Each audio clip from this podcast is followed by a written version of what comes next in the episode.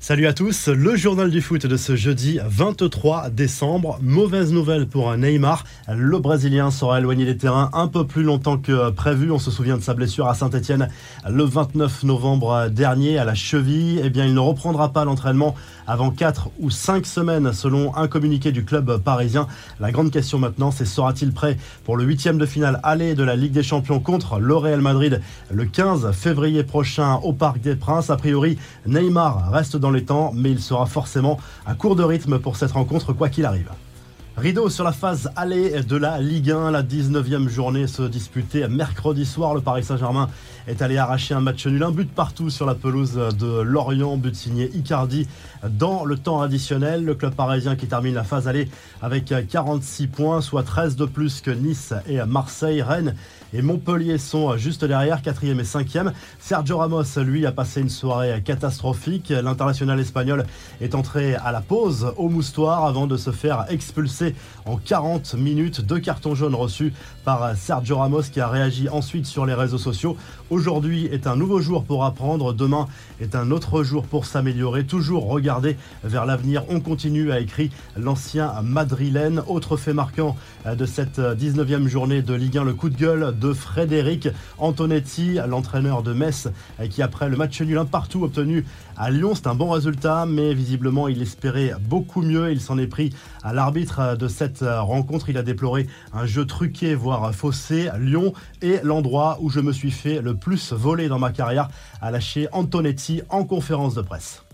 L'actu du mercato avec la situation compliquée de Pierre-Emerick Aubameyang, l'attaquant gabonais qui s'est vu retirer le brassard de capitaine du côté d'Arsenal il y a une semaine pourrait être poussé vers la sortie lors du mois de janvier. Au mercato, plusieurs clubs sont intéressés en Italie, notamment l'Inter Milan, l'AC Milan et la Juventus de Turin. Mais le problème, c'est le salaire d'Aubameyang. Il gagne 250 000 livres par semaine depuis sa prolongation de contrat avec Arsenal en septembre 2020. Les infos en bref, Gérard Piquet a obtenu en appel l'annulation d'une condamnation pour un délit présumé de fraude à ses droits à l'image. Sauf rebondissement, il n'aura pas besoin de rembourser la somme de 2 100 000 euros qu'il devait au fisc espagnol. On passe au tirage au sort de la Coupe de la Ligue anglaise avec Arsenal qui recevra Liverpool et Chelsea qui défiera Tottenham dans le dernier carré. Les Reds ont sorti à Leicester au tir au but mercredi soir. Les Blues ont gagné à Brentford et les Spurs ont sorti West Ham.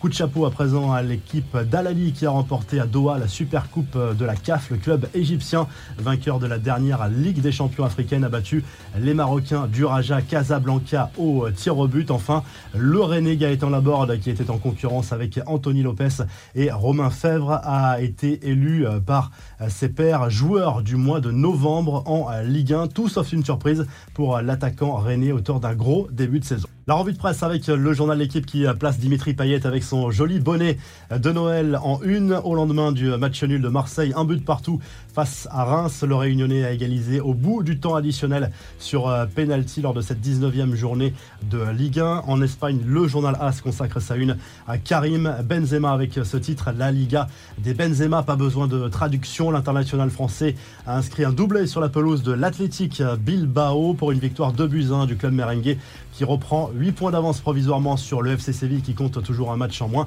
L'Atlético Madrid a été battu à Grenade 2 buts à 1. Le Mondo Deportivo consacre sa une à Ferran Torres et ce transfert quasiment bouclé pour l'international espagnol qui va rejoindre le FC Barcelone sans doute dès cet hiver. Il arrive en provenance de Manchester City, un transfert évalué à 55 millions d'euros plus divers bonus.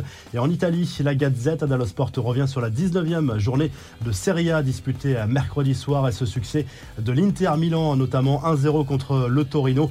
Les Nerazzurri qui gardent 4 points d'avance sur l'AC Milan, vainqueur à Empoli, 4 buts à 2. Naples a rechuté à domicile face à l'Aspezia et se retrouve décroché à la troisième place.